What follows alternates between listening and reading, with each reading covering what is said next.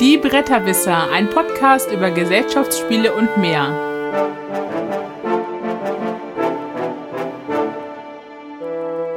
www.bretterwisser.de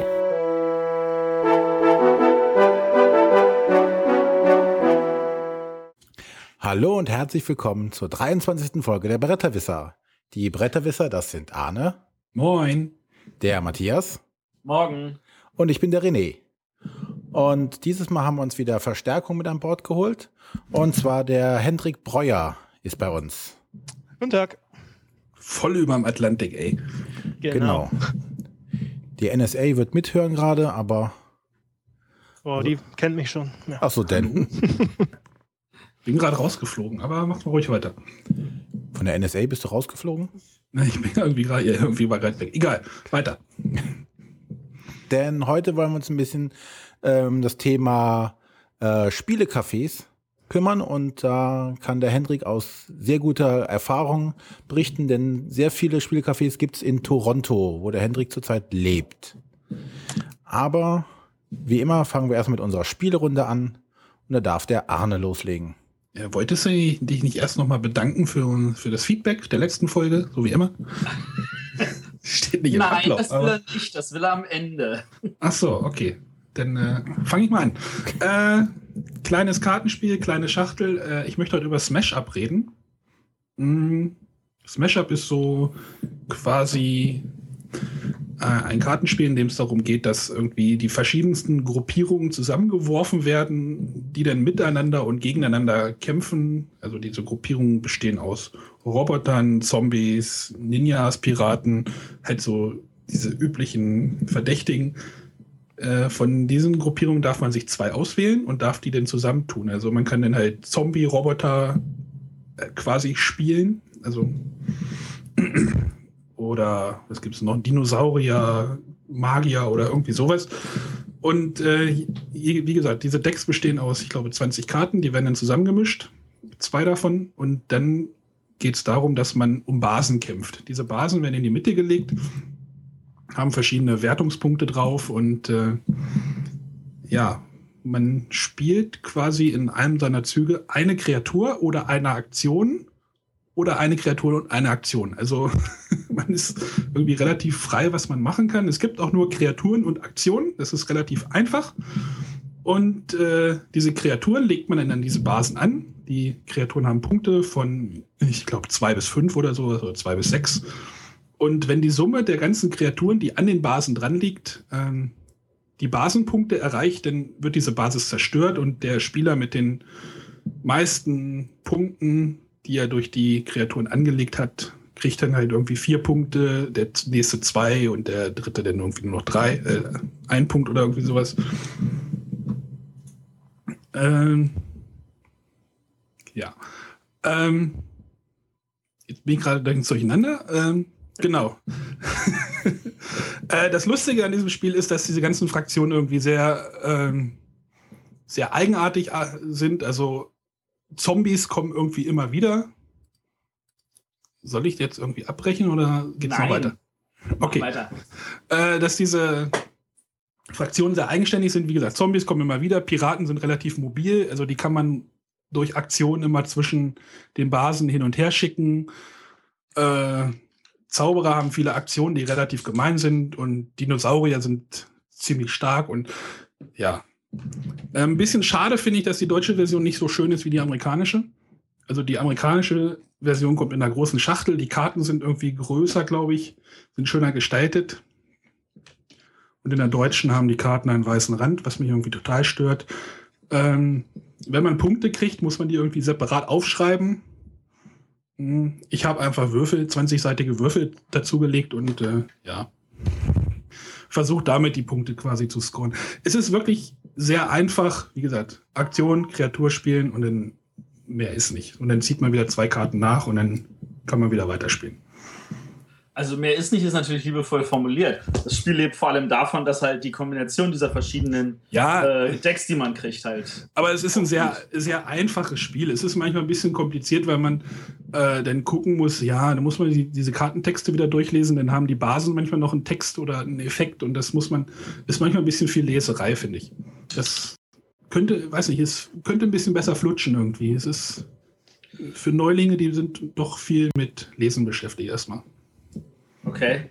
Aber, die, aber die kommen mit den Kombinationen rumzuspielen, ist wirklich sehr lustig. Also Roboter, wie gesagt, sind, sind irgendwie, kommen immer mit ganz vielen kleinen und äh, holen neue Roboter dazu über Aktionen und äh, ja. Es gibt, glaube ich, auch schon zwei, weite, zwei Erweiterungen oder ich Drei. glaube, zu Essen kommt die dritte, glaube ich, oder sowas, wenn ich mich nicht irre. Also in, Amerikanisch, in Amerika gibt es, glaube ich, schon drei oder vier. Die Cthulhu, es gibt Nur die, weiß der ja, Hendrik das, oder? die Agenten und Naja, es, gibt die Ich weiß- Overpower 9000. Genau, die 9000 war, glaube ich, die erste. Genau. über, über Level zu- 9. Ist ja, ist ja auch egal. Es gibt einige Erweiterungen. Schade ist, dass es dass diese Erweiterungen nicht in eine Box passen. Also ich habe gesagt, die amerikanische Version ist irgendwie ein bisschen anders. Dann ist das Grundspiel mit einer großen Box gekommen, wo Platz ist. Ja, für die ersten zwei Erweiterungen. Die dritte passt schon. Ach so, die dritte passt auch nicht mehr rein. Na gut. Äh, ja, aber man kann mit diesen ganzen Fraktionen schön rumspielen und äh, ja. Äh, Smash Up von Paul Peterson und bei Pegasus Spiele. Gut, dann steige ich mal mit meinem Spiel ein. Ich möchte heute über Marvel Dice Masters reden. Uh. Also wir kommen von einem Prügelspiel zum nächsten Prügelspiel. ähm, Marvel Dice Masters ist von äh, WizKids und beschäftigt sich natürlich hier mit den Superhelden aus dem Marvel-Universum. Es ist ein, tja, würde ich sagen, ein Ableger von Quarriors, aber zumindest von dem System Quarriors. Also ich habe ein Dice-Building-Game. Also ich baue mir oder ich spiele mir Würfel und mit denen erhöhe ich meine Wahrscheinlichkeiten, irgendwelche tollen Kreaturen bzw. Superhelden zu erwürfeln. Das Ganze ist auch äußerst ähnlich. Ähm, man hat sechs, sechsseitige Würfel, aus denen verschiedene Symbole dargestellt sind, die entweder Energie oder Kreaturen darstellen. Und selbst einige der Symbole kennt man aus den Quarrier oder von den Quarrier-Würfeln. Ähm, da gibt's zum Beispiel diese, diesen kleinen Bauern, diese Bau Schachbauernfigur, die ist auch den Würfel bei, bei Marvel Dice Masters dabei. Also worum geht's bei jetzt Marvel Dice Masters? Äh, es sind zwei Spieler, die sich gegenseitig versuchen, mit äh, ihren Superhelden das Leben schwer zu machen, beziehungsweise den Gegner von 20 Lebenspunkten runter auf Null zu bringen. Der Erste, der es geschafft hat, ist der Gewinner. Dazu schickt man halt seine Spieler, seine äh, Kreaturen, seine Superhelden in die Schlacht gegen anderen und der andere muss versuchen zu verteidigen. Das ist, äh, das Ganze läuft äh, sehr stark nach dem Magic-Prinzip. Also man hat eine Kreatur, die hat einen Angriffswert und einen Verteidigungswert und äh, der Gegner, wenn ich jetzt mit denen angreife, kann der Gegner versuchen, mit seinen Kreaturen, die er ausgeschlagen hat, zu blocken, um den Schaden nicht auf sich, sondern auf die Kreaturen. Und dann wandern die Kreaturen, beziehungsweise die Würfel wieder in den Würfelpool zurück. Und man kann damit wieder würfeln. Ähm, das in den ersten Runden oder ersten Partien fühlt sich das unglaublich simpel an, weil ähm, man würfelt halt und hat äh, einmal die Möglichkeit, zu, einen Wurf, Wurf zu wiederholen. Man muss aus den Möglichkeiten, die man dann hat, das Beste machen. Die meisten Würfel geben dann Energien, mit denen ich mir andere Würfel kaufen kann oder halt äh, Kreaturen in sie ins Feld schicken kann. Das ist ein besonderer Bereich, in dem man dann die Würfel sammeln kann und mit den Kreaturen kann man dann angreifen oder blockieren. Äh, und wie auch in den ersten Partien würfelt man, kauft sich neue Würfel und schickt sie dem Gegner auf den Hals. Und äh, da merkt man relativ schnell, dass das dann ja nicht sehr strategisch und äh, sehr glücksabhängig ist, dann nämlich der, der die besten Würfe hat, äh, gewinnt dann. Aber das äh, fängt dann an, in den nächsten Runden oder nächsten Spielen besser zu werden, wenn man nicht merkt, dass man die Spezialfähigkeiten, die jede, jeder ähm, Charakter dann hat, einsetzen kann. Und dass, wenn man Würfel praktisch im Kampf verliert, kann man sie in seinem nächsten Zug wieder einsetzen. Sprich, man hat normalerweise immer fünf Würfel und wenn man einen Gegner aber einen Würfel kaputt macht, also den, den, den äh, zu viel Schaden macht, kann ich ihn in meinem nächsten Wurf wieder hinzufügen. Also habe ich schon wieder, zum Beispiel, wenn ein oder zwei Kreaturen gestorben sind, wieder zwei Würfel mehr, habe ich anstatt sieben Würfel anstatt nur fünf. Ähm, mit diesen taktischen Raffinessen oder Elementen muss man halt dann sehr stark spielen. Wann setze ich was ein? Ich kann Spezialfähigkeiten der Würfel einsetzen oder der Helden einsetzen. Und das wird dann nachher sehr komplex und ist ein sehr schnelles, also halbe Stunde maximal, also schon zu viel, 20 Minuten ist eine Partie und klappt dann wunderbar. Der oder das große Manko, was ich an daran oder was ich dann zu bemängeln habe, ist, wie es daherkommt. Es zum einen ist es ein Collectible Game. Ich kann mir also die Basisbox kaufen und äh, packe mir dann noch äh, oder kann mir dann Booster Packs kaufen. Genau wie Magic früher. Ist bestimmt eine äh, Sache, wo der Verlag gut Geld mit verdienen kann, aber ob das heute noch zeitgemäß ist, da die anderen Verlage ja zeigen, es geht auch mit anderen Möglichkeiten, weiß ich nicht. Und zum anderen ähm, die Verpackung oder ja, die, es gibt keine Schachtel in dem Sinne. Es gibt ein ganz klein gedrucktes Regelheft, äh, so, ein, so ein Spielertableau, was äußerst nützlich ist, muss man sich aus dem Internet herunterladen, selber ausdrucken, weil uns, ansonsten ist es äh, doch recht unübersichtlich, wenn man die Sachen nur so auf dem Tisch platzieren würde. Auf so einem Spielertableau hat man dann Bereiche, wo man dann die Würfel, die verbrauchten, die, die angreifen können, die angegriffen haben, die schon benutzt sind, äh, gut platzieren kann. Das Und- war ja bei Quaria schon stellenweise ein Problem. Ja, und hier gibt's jetzt praktisch noch zwei, ein, ja, ein Feld mehr, wo man Würfel hinpackt, oder zwei Felder mehr, wo Würfel landen können. Also es macht's dadurch nicht besser. Und ähm, hinzu kommt bei Curious, also ist ja dieses Dice-Building-Game beinhaltet ja, ich packe meine Würfel in ein Säckchen und ziehe dann aus diesem Säckchen die Würfel.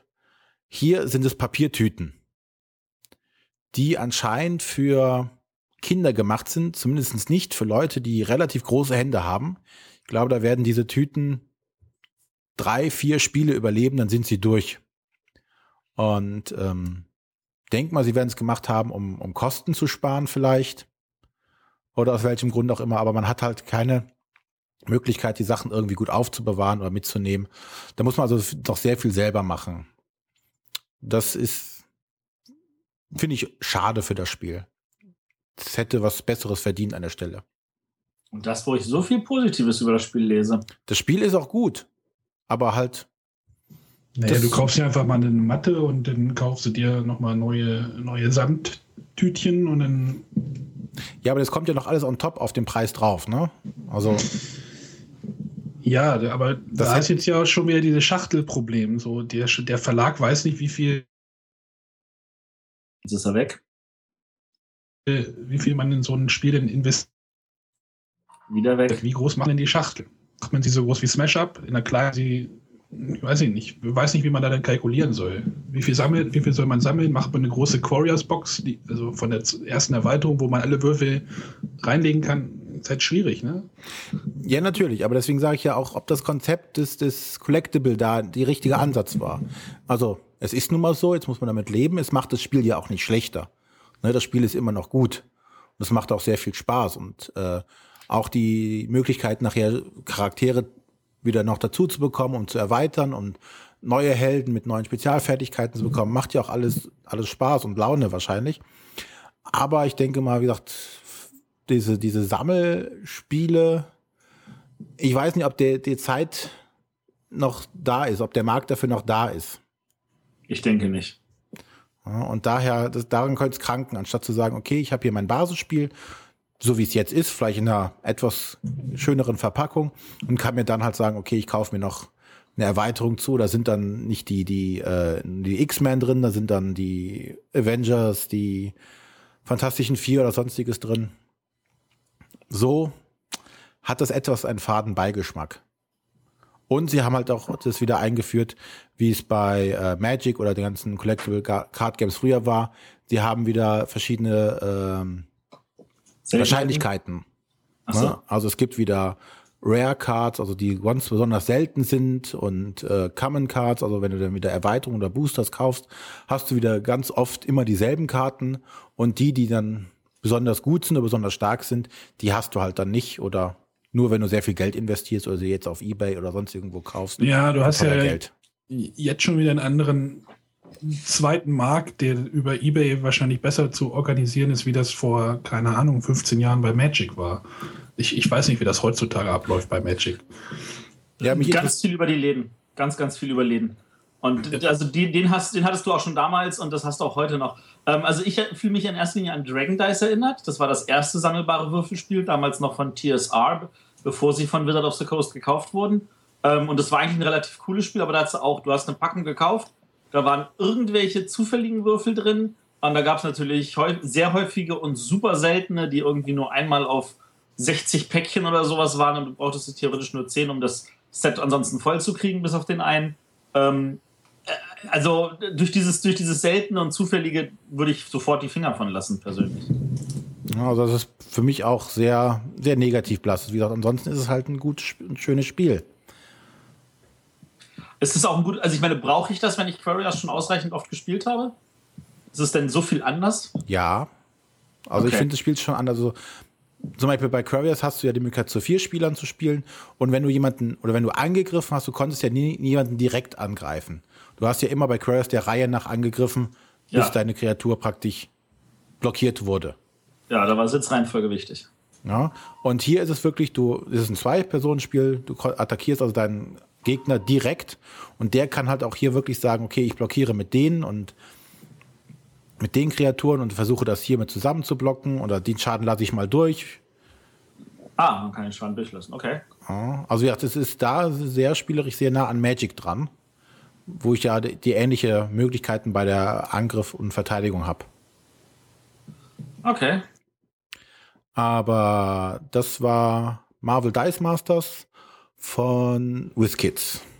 Eric Lang hat das, glaube ich, gemacht. Genau, der scheint momentan schwer beschäftigt. Ja, der scheint im Moment sehr schwer beschäftigt gewesen zu sein.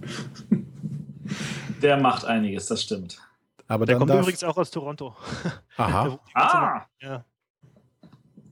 Kann sich ja mal auf einen Kaffee bei ihm treffen. Könnte ich, aber. Sehr netter Mensch. Ja. Durfte ihn auch schon mal kennen, kennenlernen. Echt? Es gibt Spieldesigner, sind nette Menschen? Eieiei.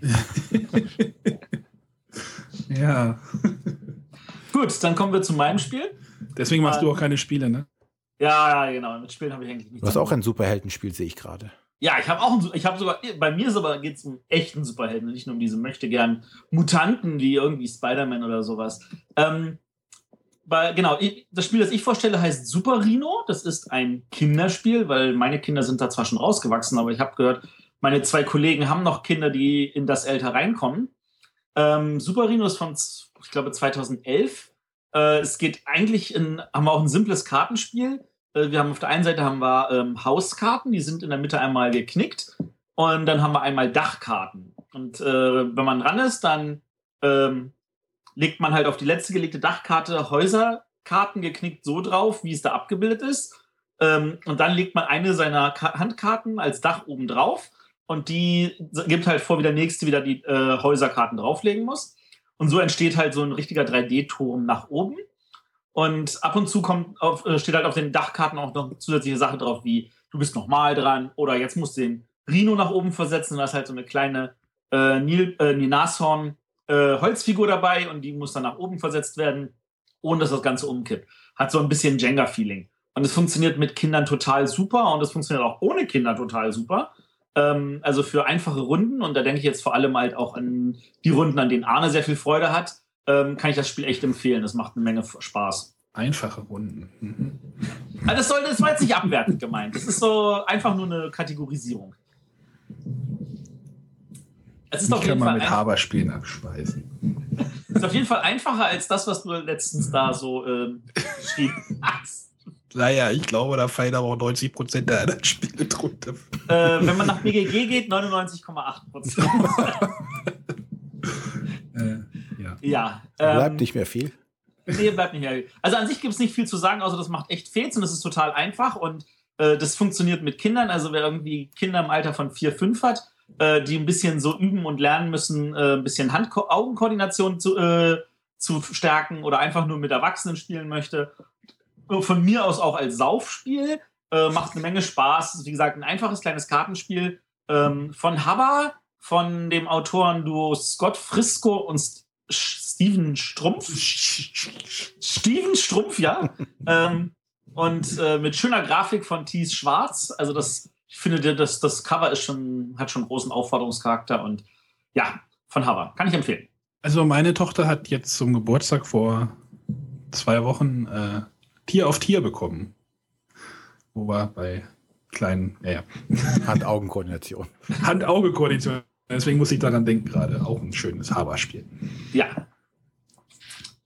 Gut. Dann darf jetzt. Ninja, das, jetzt, das, wird jetzt aber jetzt ein Sprung jetzt zwischen den Spielen, glaube ich. Nein. Dann darf jetzt der oh. Hendrik sein Spiel vorstellen. Alles klar. Ich habe thematisch passend äh, ein Spiel, das heißt 1775 Rebellion, äh, The American Revolution. Oder ich glaube, das ist gerade auf Deutsch rausgekommen, da heißt es 1775 der amerikanische Unabhängigkeitskrieg. Ähm, das Ganze ist ein Spiel, wo es logischerweise um den ähm, amerikanischen Un Unabhängigkeitskrieg geht. Also es ist ein Konfliktspiel zwischen den Amerikanern und den Briten. Ähm, bei äh, Boardgame Geek läuft unter Wargame und der Verlag ist, glaube ich, auch bekannt für Wargames. Ähm, aber eigentlich spielt es sich so nicht. Das spielt sich eigentlich wie ein Area Control Game. Also hat schon fast was von El Grande, finde ich. Aber naja, gut. Also worum geht's? Es geht darum, dass ähm, es halt die 13 amerikanischen Kolonien gibt, dazu noch drei, drei Gebiete in, in Kanada, Quebec, Nova Scotia und noch eins.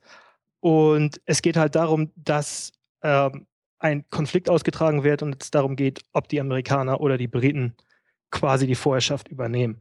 So, das geht in dem Sinne so, dass man versucht, ähm, die verschiedenen Seiten versuchen, halt die einzelnen Kolonien unter Kontrolle zu kriegen.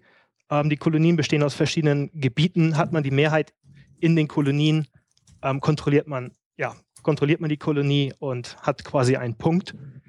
Ähm, das Ganze ist ein schönes Zwei-Personen-Spiel und ich habe es bis jetzt auch nur als Zwei-Personen-Spiel gespielt. Ähm, auf, wenn man spielt man das Zwei-Personen-Spiel, kontrollieren, kontrolliert jeder Spieler zwei Fraktionen. Und zwar auf der amerikanischen Seite einmal die Continental Army, also die, die reguläre Armee von ähm, General Washington, beziehungsweise die äh, patriotische Miliz. Und auf der englischen Seite ist es einmal die reguläre britische Armee und die loyale Miliz, also der Loyalist Militia heißt das. So, das Spiel läuft folgendermaßen ab. Ähm, die Armeen sind quasi in ganz normalen Holzklötzchen dargestellt und man kann sie ja, über die Landkarte bewegen. Ähm, man kann in verschiedene Gebiete eindringen, einen Kampf abwickeln und dann so die Vorherrschaft übernehmen. Ähm, das funktioniert auch alles sehr zügig. Vorangetrieben wird das äh, mit Karten ähnlich fast wie bei Memoir 44 dass man, man hat halt eine Karte, die sagt, man darf drei Armeen zwei Felder vorbewegen oder zwei Armeen ein Feld und so weiter. Dazu gibt es noch ein paar extra Karten. Man kann auch extra Kräfte ins Spiel bringen. Auf der englischen Seite sind das einmal ähm, hessische Söldner und auf der amerikanischen Seite sind das französische Soldaten. Und ja, wie gesagt, das Spiel geht sehr schnell zügig voran. Man, man bewegt seine Armeen, bringt in jeder Runde ein paar mehr Einheiten aufs Spielfeld und nach ungefähr einer Stunde, sagen wir nach vier, fünf Runden, ist das Spiel auch schon vorbei. Und dazu gibt es einen sehr schönen Mechanismus, wie ich finde. Und zwar endet das Spiel so, dass jede der Fraktionen, also jeder der vier, vier Gruppen, hat eine Karte auf der Hand, die sagt quasi Waffenstillstand, Friede von Paris. Und hat eine Seite beide Waffenstillstandskarten, die man auch als, als normale Armeekarten benutzen kann, ausgespielt. Ähm, ja, hat, hat eine Seite beide Karten ausgespielt, ist das Spiel quasi zu Ende. Es wird abgerechnet und es wird geschaut, welche Seiten die Amerikaner oder die Briten die meisten Kolonien unter Kontrolle haben. Und es ist, wie ich schon finde, es ist eine ganz, ich spiele eigentlich auch keine, keine Kriegsspiele, aber es ist ein ganz leichtes, seichtes Kriegsspiel mit einem schönen Kampfmechanismus, den ich vielleicht nochmal erklären kann. Es funktioniert so, ähm, rücken die Armeen in ein Gebiet ein, ähm, wird gewürfelt, allerdings find, ist das meist nur der Verteidiger würfelt, der Angreifer würfelt und die Schlacht ist, ist, ist, entschieden. Also rückt eine Armee ein, würfelt der Verteidiger erstmal und je nachdem, welche Fraktionen dort vorhanden sind, sind sie halt verschieden stark. Also die kontinentale Armee und die britische Armee beziehungsweise die französische Armee, das sind die, die, die stärksten, ähm, die Mil Mil Miliz, ähm, wie heißt das, Milizen, die sind weniger stark, aber dafür haben sie mehr Würfel und ja, es gibt dann einmal Treffer, die dann, mit denen man quasi eine Einheit ausschaltet oder die, die Einheiten flüchten, dann, dann kommen sie auf so einen anderen Feld und kommen später wieder ins Spiel hinein. Beziehungsweise man kann auch einen leeren Würfelseite haben, was bedeutet, dass man entscheiden kann, ob man sie aus dem Gebiet abzieht und beziehungsweise in der Schlacht belässt. Und ich finde, das ist ein sehr gelungenes ja, Wargame. Macht richtig Laune zu spielen. Also das kommt schon sehr gut rüber. Das Spielgefühl und es ist halt nicht zu kriegerisch. Also wie gesagt, die Armeen sind Klötzchen und äh, man würfelt, die, die Konflikte werden relativ schnell ausgewürfelt und das Spiel an sich dauert vielleicht 75 bis 90 Minuten und dann ist es meist auch durch. Also es klappt sehr schön. Jetzt habe ich allerdings nachgeschaut und es ist relativ teuer. Es kostet 70 Euro in Deutschland, was uh. natürlich relativ teuer ist. Und ja, das muss man dann 70 Euro. 70 ich weiß, bei welcher, weiß, bei welcher Fabrik sie das Ding drucken. Ja, ich weiß, das weiß ich nicht. Also ich weiß, es ist im Schwerkraftverlag erschienen. Ähm, und wie gesagt, es sieht auch super aus. Das, Spiel, das Spielbrett kommt schon sehr gut rüber, sieht historisch auch. Auch, der, auch die Spielschachtel sieht ja ganz anders aus als viele andere Spiele quasi.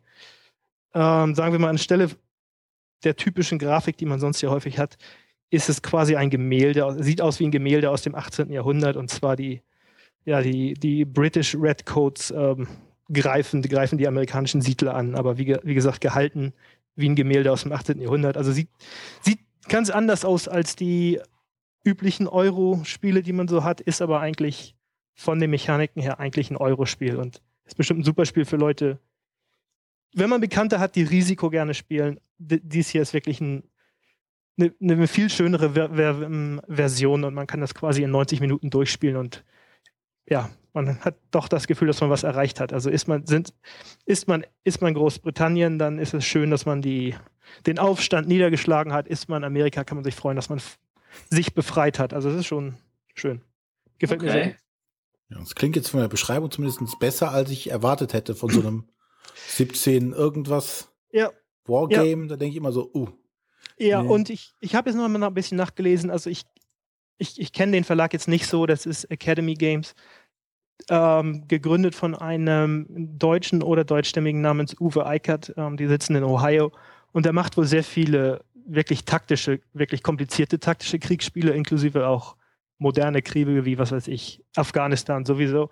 Aber so ist das Spiel auf gar keinen Fall. Also das hier, es handelt sich hier wirklich um ein Spiel, das eigentlich ein Euro-Spiel ist, auf der Kippe zum Wargame und sehr schönes Area Control, geht schnell, kommt sehr gutes Spielgefühl und hat eigentlich so einen der besten Übersichtszettel, die ich jemals gesehen habe, wo man genau aufgelistet hat, wie das Spiel abläuft, genau aufgelistet hat, welche, welche Fraktionen es gibt, wie viele Einheiten, wie viele Würfel, was die Statistik ist auf den Würfeln. Dazu noch eine Übersicht der, der Karte, weil man ja auch vielleicht nicht alles genau kennt. Also man weiß nicht genau, wo Maryland liegt im Verhältnis zu New Jersey und so. Also sehr gut. Sehr gut gestaltetes Spiel, vielleicht ein bisschen teuer. Es scheint eine Serie zu werden, oder? Ist, ist eine Serie. Es gibt, es gibt noch ein Spiel, das heißt 1812. Ähm, da gab es auch einen Krieg hier in Kanada. ähm, und es gibt wohl noch ein anderes. Ich weiß nicht, ob das Spiel ähm, Underground Railroad, da habt ihr auch mal drüber gesprochen. Ich weiß nicht, das Spiel mit dem, das Koop-Spiel, wo man Sklaven quasi rettet. Freedom. Freedom, Freedom, ja genau. Ähm, das gehört da wohl auch mit zu dieser Serie Birth of America aus dem gleichen Verlagshaus. Ähm, ich habe die nicht gespielt. Ich kenne nur dieses Spiel. Gefällt mir sehr gut. Und als Viererspiel, ich habe es bis jetzt ja nur zu zweit gespielt, als Viererspiel ist es bestimmt auch super, weil man da dann ja quasi mal ein Teamplay hat. Das hat man ja nicht sehr häufig. Das heißt, man spielt, man ist entweder die Armee und hat dann noch seine Miliz dabei und kann sich ein bisschen absprechen, taktieren. Und ich glaube, das kommt gut. Vielleicht schaffe ich es diese Woche mal. Cool. Ja. Super. Mal was anderes, aber schön. Gut, dann kommen wir jetzt zu unserem Hauptthema für diese Woche. Und ähm, da würden wir einfach mal anfangen und fragen, wer ist überhaupt unser Gast? Ja, wer ist, ist Hendrik Breuer? Gast. Darf sich mal ein bisschen kurz vorstellen, wer gerne, du bist, was du machst? Gerne, gerne. Also ich bin Hendrik, ich wohne in äh, Kanada mittlerweile seit elf Jahren und auch in Toronto vor allen Dingen. Ähm, und ich bin unter anderem freier Journalist. Ich schreibe über verschiedene Dinge, also vor allen Dingen Urlaubsthemen aus Kanada, solche Geschichten, ähm, aber auch über Brettspiele seit ein paar Jahren. Und ja, da schreibe ich in verschiedenen Publikationen, also auf stern.de, ähm, mal in der Computerbild, ähm, Welt.de, alle möglichen Zeitungen, St. Galler Tagblatt. Aber schon größere, schon größere. Also ich glaube, es kann keiner von uns behaupten, jeweils bei stern.de oder irgendwie Computerbild was irgendwie publiziert zu haben. Das sind ja schon eine Reichweite, die irgendwie hm. weit über unsere Zahlen hinausgehen. Ja, ja, ich meine, ich, ich versuche, ich bin halt, wie gesagt, ich schreibe halt schon für viele dieser Medien in, in anderen Bereichen, also im Reise- und äh, Freizeitbereich und da ja, habe ich es halt einfach auch mal probiert, ein paar Artikel zum Thema Brettspiele unterzubringen und das klappt manchmal ganz gut, manchmal gar nicht. Und ja, so zu Weihnachten oder ne, Spiel des ja. Jahres, das sind so ja. die, die, die, diese ja, ich hoffe Geschenkezeit. Mal, ja, genau, genau. So ist das halt, ne, Geschenkezeit und Tipps, ähm, Tipps, Tipps im Sommer und Tipps im Herbst und Tipps zur Messe. Solche Geschichten laufen ganz gut und ich meine, ist ja auch vielleicht jetzt, ganz schön. Jetzt kommt natürlich für mich die Frage auf, bist du Spieler, weil du Deutscher bist und es schon gewohnt warst, hier zu spielen, oder bist du jetzt Spieler geworden, als du in Toronto äh, gelebt ah, Nee, ich bin, ich bin schon immer Spieler gewesen und ich habe quasi bin wie jeder anständige Deutsche so in den 80ern aufgewacht. weißt du, mit, mit, allen, mit dem Spiel des Jahres und, und dann natürlich auch Siedler hatten wir auch 1995 schon, weil meine Mutter das im Radio gehört hat, ich glaube auf NDR 2 oder so. Ähm, und je nachdem dann quasi alle alle Spiel des Jahres gehabt, da viel gespielt, aber eigentlich auch nur, also nur im Freundeskreis und, und mit der Familie nicht in irgendeiner Form organisiert. Und ja, seit ich in Toronto bin, also ich bin, naja, ich war vorher in Amerika, also seit 2005, äh, also ich habe die, die zwei Jahre vorher in Amerika, weil ich viel studiert habe, nicht, nicht so viel gespielt, aber dann, als ich hier in Toronto angekommen bin, ist es komischerweise dann auch überall losgegangen mit den Spielen. Also man hörte fast in jeder, in, in jeder Bekannten- und Freundesgruppe, die man so hatte, kam, kam irgendwann mir jemand an und meinte, hey, weißt du, was wir jetzt so machen? Wir spielen jetzt Brettspiele. Wir haben hier so ein Spiel, das heißt Settlers, weißt du, also Siedler von Katan. Und dann, ja, der eine meinte dann, ja, wir haben Carcassonne. Und dann ein bisschen später kam ja auch Zug um Zug und. War das, war das bei dem Siedler noch die, diese Mayfair-Ausgabe mit diesem, dieses ja. hässlich, hässliche? Ja. Unter aller Sau, ja. Ich habe das auch Anfang, also in den zwei, Anfang der 2000er irgendwie äh, da ich damals auch eine Freundin hatte, irgendwie eine amerikanische Freundin, und dort haben wir es dann halt den Eltern auch mal geschenkt. Und ich, ich fand diese Schachtel, also die deutsche Schachtel, die, die, die Holz, die erste, also ich weiß nicht, ja. wie lange es die denn gab, die Holzausgabe hatte so eine tolle, so eine tolle Grafik, ja, auch dieses Cover wunderschön. Und dann machen die in den USA so ein Ding daraus. Also ja. da habe ich gedacht, boah, wie hässlich, auch die, diese ganzen Landschaftsplättchen waren total hässlich. Und trotzdem hat das funktioniert. Also ich weiß nicht, ob das irgendwie. Spannenderweise wir haben ja in, in, in, Deutschland haben wir inzwischen die dritte Grafik auf dem Siedler von Katan. In Amerika haben sie immer noch dieselbe, Alter. Äh, echt immer noch? Gibt es die da immer noch? Alter. Also ich glaube, die Schachtel haben sie umdesignt, ja. aber die, die Plättchen sehen noch identisch aus. Oh, hässlich. Also hässlich. Also wenn ihr, ihr guckt euch das mal bei Boardgame Week oder sowas an. Also äh, wir können über Franz Vorwinkel echt froh sein, dass er das gemacht hat. ja. ja. Also Trotzdem hat er sich halt durchgesetzt, auch in den komplett, USA ja. anscheinend. Ja, und es ist tatsächlich erstaunlich, wie viele Leute das. Also es ging wirklich so richtig langsam los. Also ich war vorher schon ein bisschen hier, da meinte halt mal der, der Bruder von meiner Freundin und solche Geschichten. Ja, wir haben hier so ein Spiel und oh, jetzt ist es tatsächlich so, dass ich würde sagen, Siedler kennt eigentlich jeder so in unserer Altersgruppe, so Mitte 30, Mitte, so Mitte, sagen wir Mitte 20 bis 40 in der Altersgruppe ist das ist auch sehr bekannt, die Leute kennen es, äh, ziemlich viele Leute spielen das und darüber sind halt auch viele Leute zu anderen Spielen gekommen.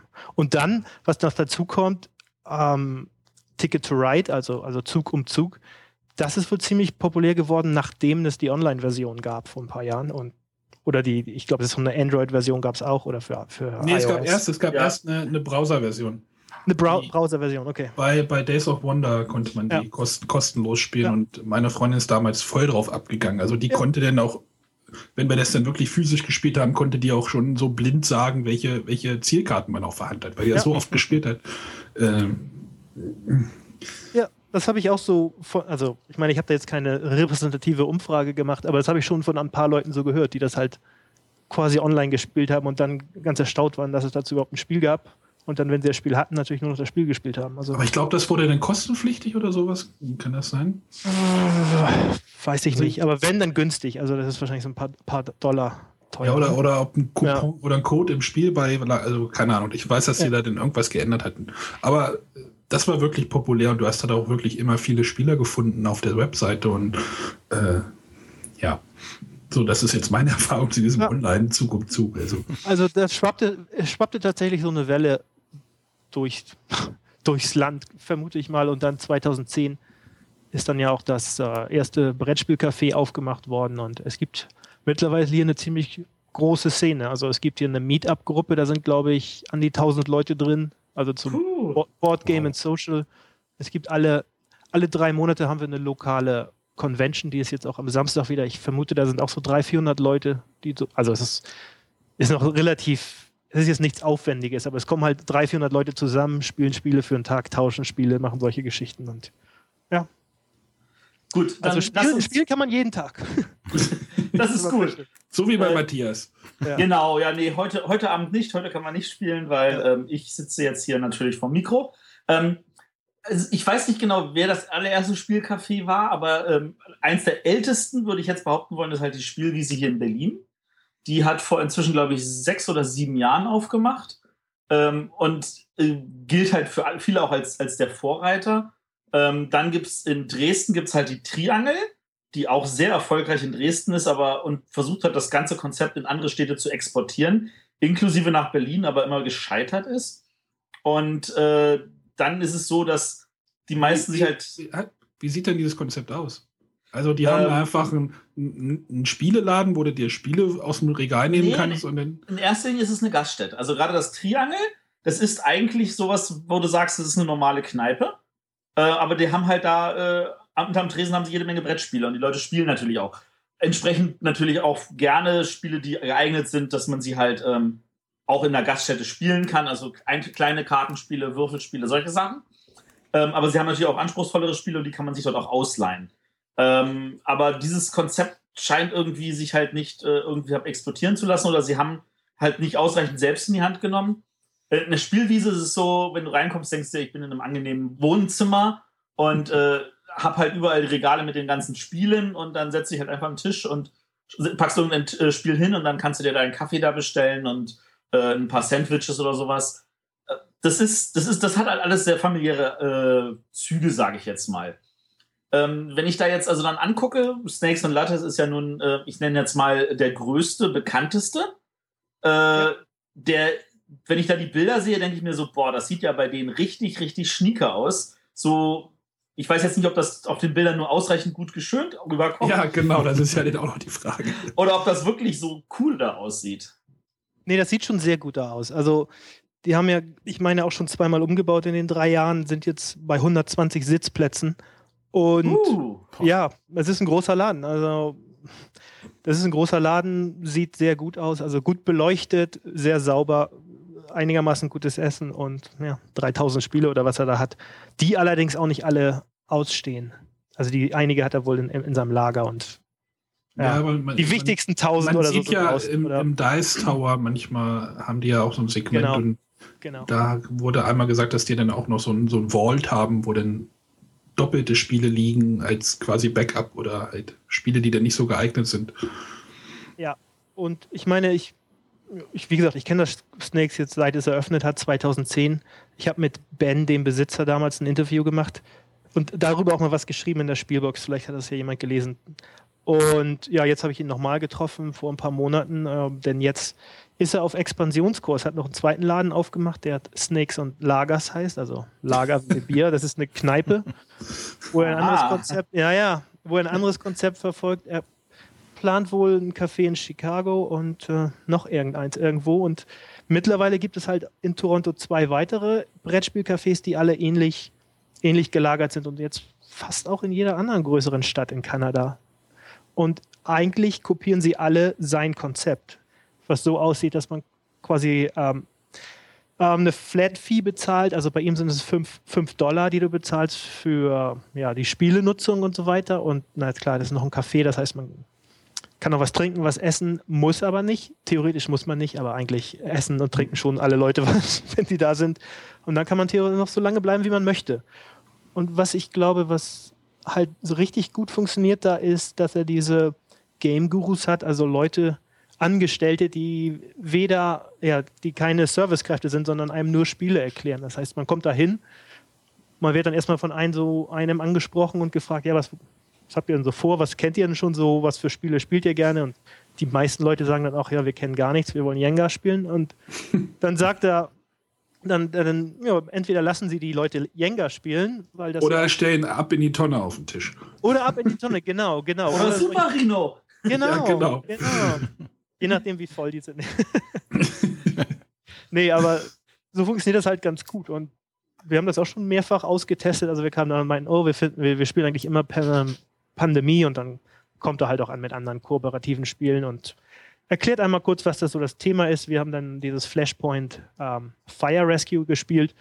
Ja, klang gut, hat er uns das schnell erklärt und das funktioniert halt, es funktioniert halt super. Man kriegt da auch die Spiele halt, man muss sich die Anleitung, das wäre ja der Horror, wenn man sich da die Anleitung durchlesen müsste im Laden. Der hat quasi Erklärbären Der hat. Erklärbären, genau, die heißen hier Game Gurus. Und das sind sehr, ja, also das ist eine große Operation, das Ganze. Also ich glaube, Ja, die kosten ja da auch Geld. Ich meine, die müssen ja auch bezahlt werden. Die Ja. wollen ja sicher, Ja. wollen ja nicht sicherlich nicht irgendwie von Luft und Liebe leben. nee, nee, also und wenn du sagst, dass das, dass das nicht mal Servicekräfte sind, dann finde ich das irgendwie noch, noch krasser irgendwie. Ich meine, wenn du, wenn du halt Game Gurus, die halt auch irgendwie noch bedienen oder sowas, weißt du, dass du bald so zwei Fliegen mit einer Klappe, musst halt eine Person weniger bezahlen. Aber wenn du sagst, die sind nur dafür da, Ja. finde ich das schon ziemlich krass. Also, Ja. Ist der denn auch so gestartet mit diesen Leuten oder hat sich Ja. das erst im Laufe der Zeit entwickelt? Nee, der ist mit den Leuten gestartet. Allerdings, also er ist halt relativ klein gestartet, mit einem relativ kleinen Café. Aber hatte immer, immer diese Game Gurus so Mhm. als Erklärer, weil ich glaube, das hat er wohl identifiziert so als das Hauptproblem, dass Leute. ja, Wenn genau. du tausend Spiele siehst, ich meine, dann, dann siehst du halt da, dann siehst du halt Brügge und Bora Bora und so, dann weißt du aber auch nicht, was du machen sollst. Ne? Genau, dann, dann willst du nicht noch Ja. die, die Anleitung von Madeira irgendwie durch. Genau, genau. lesen. Und ich glaube, ich, na gut, Madeira wäre natürlich ein Ja, schwieriges Spiel. Ja, aber ich, aber- ich habe schon gesehen, dass ich habe schon gesehen, dass die Leuten Ora et Labor oder Ora et Labora erklärt haben und Agricola. Also das, die gehen schon bis zu diesem Level. Ich glaube, ich vermute mal, dass wenn du da ankommst und denen sagst, ach, ich spiele eigentlich nur Monopoly das letzte Mal vor 30 Jahren, dann geben sie dir wahrscheinlich was anderes. Aber wenn du sagst, du kennst strategische Spiele ganz gut, du möchtest was, oder du, oder es kommen wahrscheinlich auch viele Leute dahin und sagen, ich habe 1775 davon was gehört, das kostet aber 70 Dollar, das will ich jetzt doch mal erstmal spielen. Ich glaube, dafür ist es natürlich auch super. Und das habe ich auch schon gemacht. Boah. Also jetzt Ne. frage ich mich aber wirklich, wie er das, das, das technisch macht, weil ich meine, in der Spielwiese ist es ja auch so, du zahlst irgendwie eine Flat-Fee von 3 Euro Mhm. ähm, dafür, dass du halt den ganzen Tag das spielen kannst und dann zahlst du halt noch ein bisschen was für den Kaffee und den- das Sandwich. Ähm, aber der, der, der, der Michael, der hat jetzt, der hat zwar auch in dem Sinne Servicekräfte, aber niemanden, der speziell nur Spiele erklärt. Das könnte er sich, glaube ich, gar nicht leisten. Also, wie kriegt der, der das im Snakes and Lattes hin? Ich vermute, also, er ist natürlich nicht ins Detail gegangen, aber das ist, wie gesagt, das ist ein relativ großes Unterfangen. Also die, erstens läuft der Laden halt sehr gut. Er ist fast immer voll bei 120 Sitzplätzen. Ist natürlich auch schon ein guter Umsatz. Als ich das Interview mit ihm gemacht habe, na gut, da war ich natürlich mit ihm zusammen, da konnte ich so reingehen, aber da war schon wieder eine, das war ein Dienstagabend und da war eine Stunde Wartezeit. Also, ähm, ich, also, das ist noch ein ganz anderer Aspekt. Also, das ist mehr so ein, ich glaube, das Ganze wird mehr als, ähm, Event? als eine, ja, ist mehr, ist mehr so ein, ja, ich meine, er nennt, sagt immer, dass die sind ein Social Meeting Point mit Spielen. Also, äh, ich Ja, aber denke diese mal, die fünf- Leute Aber diese Ja. 5 Dollar sind ja quasi schon mal so, ein, so eine Hürde. pro die jetzt- Person, ja, pro Person. Ja, Das heißt, die jetzt, ja. die jetzt schon mal ja eine gewisse, quasi einen gewissen Einsatz ja darstellen. Also Ja, ne, du aber gehst ja nicht glaub, einfach, ja. du gehst ja nicht einfach da rein und sagst, ey, ich will ein Bier trinken oder ich will einen Kaffee jetzt trinken. Also du sagst, das ist richtig ein Eintrittsgeld, denn Das ist ein richtiges Eintrittsgeld, ja. Aber ich glaube, also so wie er das ganze Café da halt ähm, präsentiert, er präsentiert das halt nicht als Ort für Spieler, um noch ein bisschen mehr zu spielen. Er präsentiert das, ist es mehr so, ja, man kann ausgehen, man kann halt abends tanzen gehen oder man kann abends ähm, in eine Disco gehen, das kostet wahrscheinlich 20 Dollar Eintritt. ja. Äh, man kann, ich meine, es gibt so alle möglichen, es gibt im, in der Nähe auch noch so einen Tischtennisclub und solche Geschichten. Also es gibt halt diese ganzen Möglichkeiten, die man machen kann abends und da ist das wahrscheinlich eine relativ günstige Alternative und halt was anderes. Das richtet sich aber jetzt auch nicht in erster Linie nicht unbedingt an Spieler, also an Leute wie uns, die dann schon da hinkommen und sagen, ich will mal Madeira spielen oder so, sondern Leute, die sagen, Spiele sind ja ganz gut, ich habe schon mal Katan gespielt, ich habe schon mal Jenga gespielt, das gehen wir doch hier mal einen Abend hin und gucken, was die uns so bieten können. Also so funktioniert das, glaube ich, eher. Ähm. Meinst du, dass das in Deutschland auch das Problem ist, dass es in Deutschland ohne Ende Spieleclubs gibt? Also ich meine, ich, ich kenne das ja, dass Leute, die Die, die treffen sich in den Spieleclubs und dann haben sie schon ein Problem damit, wenn sie irgendwie einen Euro Eintritt zahlen sollen. Ja, ja, das ist aber, ich glaube, es ist eine andere Zielgruppe, denn die Leute, diese tausend Leute, die, die da in der Meetup-Gruppe sind, die dich dann auch wirklich treffen zum Spielen, die gehen da wahrscheinlich nicht so häufig hin, denn die haben halt ihre eigenen Spiele und ja, brauchen dafür nicht in der Kneipe oder im Café zu sitzen. Aber es ist, es ist tatsächlich so, es ist ja ein Restaurant für Leute, die irgendwas machen wollen abends halt. Und da ist es halt eine Option von vielen. Aber es ist halt eine gute Option. Ne? Es ist halt anstelle von anderen Aktivitäten, anstelle von ins Kino zu gehen oder sonst was, geht man halt in diesen Spieleladen. Ja, es ist halt, ist halt ja. gerade die Frage, ob das halt so ein, so, ein, so ein Trend ist, der irgendwie wieder weggeht, oder wenn du sagst, dass der jetzt irgendwie, oder dass sich da, dass da äh, auf dem Kontinent da sich das irgendwie jetzt so sich weiterentwickelt, ähm, wie siehst du das? Also siehst du da irgendwie eine längerfristige Bewegung drin oder ähm, äh, also man kann auf jeden Oder Fall. wie ist dein Eindruck? Also ist ja auch alles subjektiv. Ja, also ich glaube eher, also ich glaube, dass Snakes und Lattes, da hat er wirklich so eine super Marke quasi auch geschaffen, weil das ja auch bekannt ist. Ich meine, also als das eröffnet wurde, da war es ja halt das erste hier ganz Nordamerika, da war das auch in, in allen Zeitungen, aber halt im Ausgehbereich, nicht im, nicht im Hobbyspielerbereich oder so, ne? sondern das, hey, jetzt könnt ihr auch mal in so ein Brettspielcafé gehen. Ich, also ich vermute, dass sich das Snakes und Latte noch lange hält, denn da ist es ist einfach zu populär jetzt und es ich meine, Toronto ist halt auch ein gutes Pflaster wahrscheinlich dafür. Es gibt halt sehr viele Studenten, es gibt sehr viele junge, junge sagen wir mal, jüngere Leute, die hier halt viel ausgehen, die halt die in der Stadt arbeiten, danach was machen wollen oder die am Wochenende ausgehen. Das, ich meine, ich habe, das hat, er hat da ja auch so ein paar Ideen, warum sein Laden so gut läuft. Und einer ist halt auch, dass, dass er in einer super Location ist. Also es ist nicht irgendwie so ein Hinterhof irgendwo im Vorort, sondern es ist eigentlich direkt in der Stadt, wo viele, wo man leicht hinkommen kann. Es ist zwischen zwei S-Bahn-Linien in einem, in einem, in einem Bereich, wo sowieso Leute zum Ausgehen viel hingehen. Das heißt, Leute kommen auch da vielleicht mal hin und gehen dann dann Nacht zum Tanzen. Jetzt aber, jetzt aber nicht im unterirdischen Toronto. Nee, nee, nee, nee, oberirdisch. ah, das ist das, das was, was, was, ich mich in, an Toronto erinnere, als ich da war, dass diese unterirdisches Toronto, das war der Hammer. Man ist, ja. man ist, man, man hat eigentlich von der Stadt auch nichts sehen können und ist die ganze Zeit durch die gesamte Innenstadt unterirdisch langgelaufen. Ja, einige Leute können ja, also die, die können im Winter bei minus 30 Grad quasi ohne Jacke zur Arbeit gehen, weil sie einfach sagen, im Winter ist kalt. Ne? ja. Ja, cool. aber ja, aber also ich, also erst, das läuft sehr gut. Also ich glaube, das wird bleiben. Ich weiß nicht, wie die anderen laufen. Ich weiß auch nicht, wie es läuft in kleineren Städten. Ich kann nur sagen, hier in Toronto kommt es halt gut an und es scheint auch die richtige, es scheint hier halt das richtige Publikum zu geben. Es gibt genügend Leute, es gibt genügend Leute, die, sagen wir mal so, ein bisschen geek-affin sind, ja, aber sind jetzt nicht, nicht totale Spiele-Freaks, ja, aber Leute, die ja vielleicht dieses, diesen ganzen Bereich, diesem ganzen Bereich ein bisschen aufgeschlossener Ja, diese, diese, dieses Geektum ja. ist ja im Moment auch halt sehr, Auf jeden Fall. sehr hip. Big Bang Theory oder ja. äh, ich gucke jetzt gerade Sherlock, das ist ja auch ein Geek. Ähm, ja. Das ist so, ist halt so gerade so Mode, ja. sage ich mal. Also das Timing hat, das Timing hat gestimmt und das ist hat er, hat er mir auch mehrfach bestätigt und das war jetzt auch nicht unbedingt Absicht. Also er hatte diese, ich glaube, also er ist, also der Besitzer Ben Castanier ist ein Franzose, der hier auch schon seit ein paar Jahren wohnt. Der ist, glaube ich, erst 32 oder so. Also er hat ein, einiges richtig gemacht. Und ähm, der hat ja normal gearbeitet, ich glaube, irgendwie in der Logistikbranche und ist dann, ja, ist ein bisschen rumgereist, war in Chicago unterwegs und hat da wohl Spieleläden gesehen. Ähm, dann ist ihm eingefallen, dass es in Paris, wo er aufgewachsen ist, wo wohl ähm, Spielebibliotheken gibt, vieles und dachte wohl, ach, eine Spielebibliothek könnten wir ja auch aufmachen. Und dann ging es wohl so hin und her zwischen ihm und der, der Freundin, ach, da könnten wir ja auch ein Café draus, oder könnten wir ja auch Getränke verkaufen und wenn wir die Spiele ausleihen, und dann ist es wie auch, warum machen wir da nicht gleich ein Café auf und so hat es angefangen. Ohne. Es gibt ja, es gibt ja öfter irgendwie in Stadtbibliotheken, dass man sich auch Spiele ausleihen ja. kann. Also hier ja. in Göttingen äh, haben wir uns damals mal eine Pandemie ausgeliehen. Ähm, die, die, das Spiel war schon ganz schön arg ramponiert, aber. Äh, aber da kriegst du keinen, keinen Kaffee dazu, oder? Ja, das haben wir dann zu Hause gespielt, da kommen wir uns selber einen Kaffee gedrückt. Wenn ich Kaffee trinken würde. Da fehlt dann der Erklärbär bei. Ja, ja da bin ja ich.